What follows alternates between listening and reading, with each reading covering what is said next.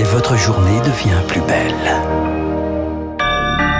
Merci d'écouter Radio Classique, il est 8 heures.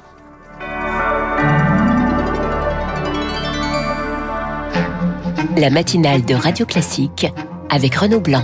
À la une ce matin, la réforme des retraites et la fausse promesse des 1200 euros, l'Ukraine qui manque de munitions et puis la grève des médecins libéraux. On en parle avec mon invité, l'un des représentants d'SOS Médecins. Radio Classique. Lucille, l'examen de la réforme des retraites continue à l'Assemblée au pas de charge. Les députés ont jusqu'à vendredi minuit pour décortiquer le texte, pour débattre du fameux article 7 sur la mesure d'âge. La NUP a accepté de retirer un millier d'amendements hier soir. Autre sujet polémique qui ne sera peut-être pas évoqué faute de temps dans l'hémicycle, la question de la retraite minimale supposée à 1200 euros. C'est l'article 10. La mesure ne concernera finalement que très peu de personnes, Zoé Pallier. Pour présenter sa mesure, le gouvernement s'appuie sur un exemple fictif, celui d'Hélène. Elle a cotisé toute sa carrière au SMIC à temps plein et une fois à la retraite touche environ 1120 euros par mois. Avec la réforme, sa pension passe à 1200 euros brut, soit 85% du SMIC, grâce à la revalorisation du minimum contributif, dispositif réservé aux petites retraites. Mais dans les faits, quelqu'un qui travaille à temps plein pendant toute sa carrière reste très rarement au niveau du SMIC et finit par gagner trop pour pouvoir prétendre à ce minimum contributif. La plupart des bénéficiaires ont eu des carrières hachées avec des périodes à temps partiel. Ils ne touchent pas 1100 euros aujourd'hui et n'atteindront pas les 1200 avec la réforme. Il existe donc très peu de cas comme celui d'Hélène. Combien exactement? Le gouvernement explique que c'est impossible à chiffrer, que cela change chaque année. Mais d'après des spécialistes, plus d'un retraité sur quatre restera en dessous des 1200 euros bruts par mois. Il n'y a donc pas non plus de revalorisation de 100 euros pour tous les retraités aux petites pensions, même s'ils ont une carrière complète, Zoé.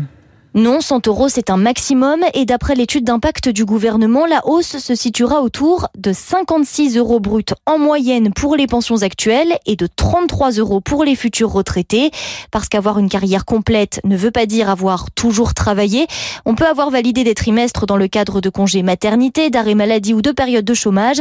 Or, la revalorisation se fait au prorata du nombre de trimestres passés effectivement en emploi. Des débats marqués par des incidents de séance à répétition on y revient juste après ce journal avec Guillaume Tabar du Figaro et le politologue Jean Garrigue.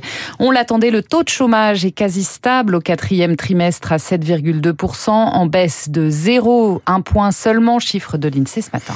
Lucille, l'OTAN veut accélérer les livraisons d'armes à l'Ukraine. Kiev manque de munitions. Un an après le début de la guerre, les membres de l'OTAN abordent la question. Aujourd'hui, pour accélérer les choses, les Européens pourraient mutualiser leurs achats comme pour les vaccins anti-Covid. Explication avec Pierre Arroche, il est chercheurs en sécurité internationale on est beaucoup plus fort pour euh, demander à des, à des industriels de produire plus et plus vite si on passe des commandes groupées euh, à 27 États membres que euh, si c'est un État membre qui demande un petit échantillon un jour, un petit échantillon un autre jour. Imaginons qu'un industriel, pour accélérer sa cadence, doit renforcer sa chaîne de production, embaucher du personnel, bah, il ne le fait pas pour une petite commande. En revanche, il peut le faire pour des commandes régulières et plus importantes. Et ça, cette visibilité, on peut la voir que de façon un peu centralisée. Propos recueillis par Marc Tédé. Huit jours après le séisme en Turquie et en Syrie, le bilan dépasse désormais les 35 000 morts. Damas vient d'autoriser deux nouveaux points de passage frontaliers avec la Turquie pour accélérer l'arrivée de l'aide humanitaire en Syrie. Retour à présent sur un fiasco sécuritaire. La finale de la Ligue des Champions en mai 2022. Vous vous en souvenez, Renault, entre Liverpool et le Real Madrid. C'était au Stade de France.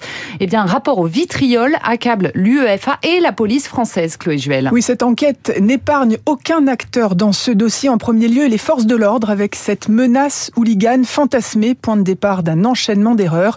Les goulets d'étranglement, d'abord, la foule aurait pu se faire piétiner, la passivité des autorités alors que les supporters sont agressés, les gaz lacrymogènes lancés par la police et cette histoire de faux billets. Deux mois avant le match, les autorités le savent.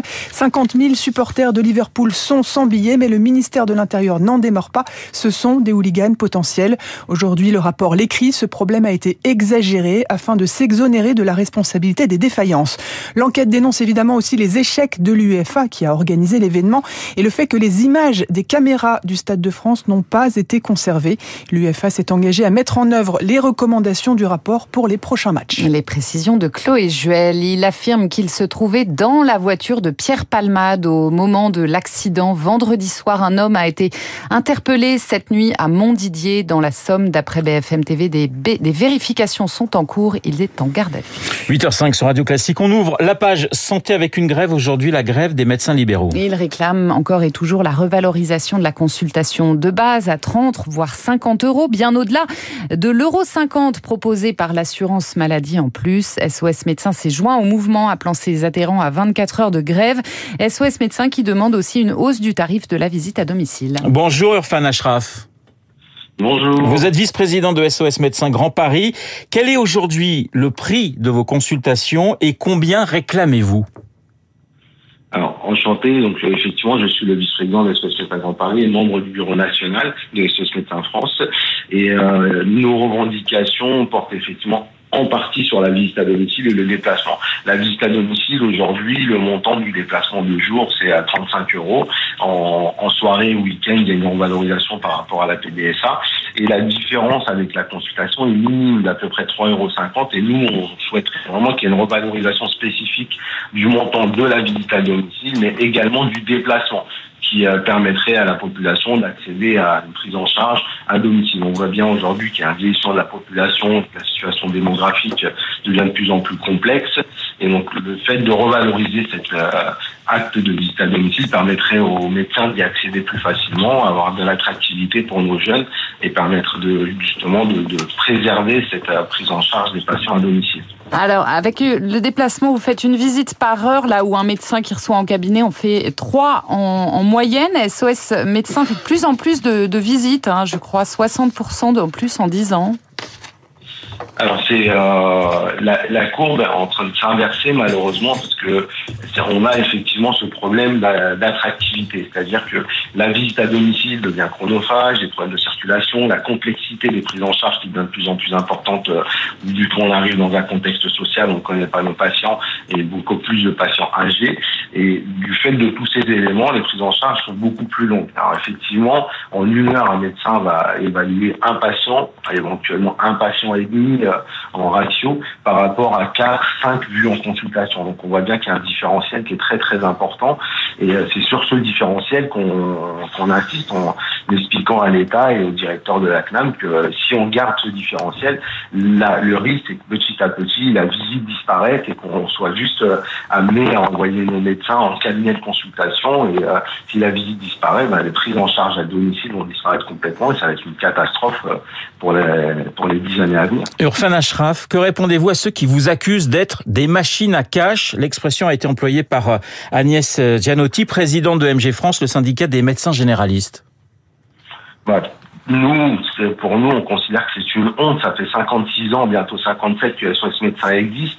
Nous avons toujours été au front, euh, crise sanitaire, euh, crise Covid, on s'est toujours exposé, on a toujours pris en charge nos patients. On fait des prises en charge coordonnées avec euh, des paramédicaux, on fait des prises en charge avec un parcours de soins complet où on va organiser la prise en charge du patient avec un bilan biologique, avec des imageries. Et donc on essaie de faire un parcours de soins assez complet et qualitatif pour nos patients. Donc quand on entend des attaques stériles de la présidente de MG France, c'est une honte.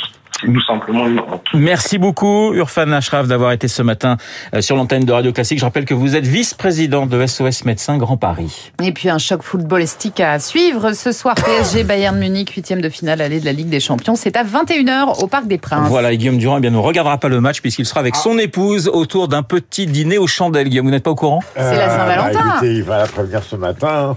Vous savez que si vous étiez au Japon, parce que tout à l'heure nous allons parler du Japon avec Florent Dabadi, qui est le fils de votre idole absolu, je oui, dire. Jean-Loup Dabadi. Jean-Loup Dabadi. Ouais. Euh, je ne vais pas vous donner la liste des films parce que vous Non. les connaissez par cœur. Les choses de la vie, Max et les ferrailleurs, César et Rosalie, Vincent, François Paul et les autres, etc., etc., etc. Ce que feraient les Japonais dans le cadre de ce que nous traitons aujourd'hui comme journalistes à propos de l'affaire Palmade, à propos de l'Ukraine, à propos du travail. Florent est arrivé donc au Japon à 20 ans et il est le français le plus célèbre du Japon avec Jean Reno et Carlos Ghosn. Son livre qui s'appelle Comment je suis devenu japonais est absolument fantastique, intéressant, passionnant sur ce Japon qui est un peu un mystère pour nous, une des plus grandes puissances du monde avec 127 millions d'habitants. À un moment, il écrit quand je vais à New York euh, ou quand je vais euh, euh, dans d'autres grandes capitales du monde, j'ai l'impression d'être à la campagne par rapport à Tokyo. Donc Florent, il faut l'écouter. Jean Garreg nous parlera de la dérive de LFI. Quelle terreur, celle des mots ou une terreur autre qui rappellerait celle de la Révolution française?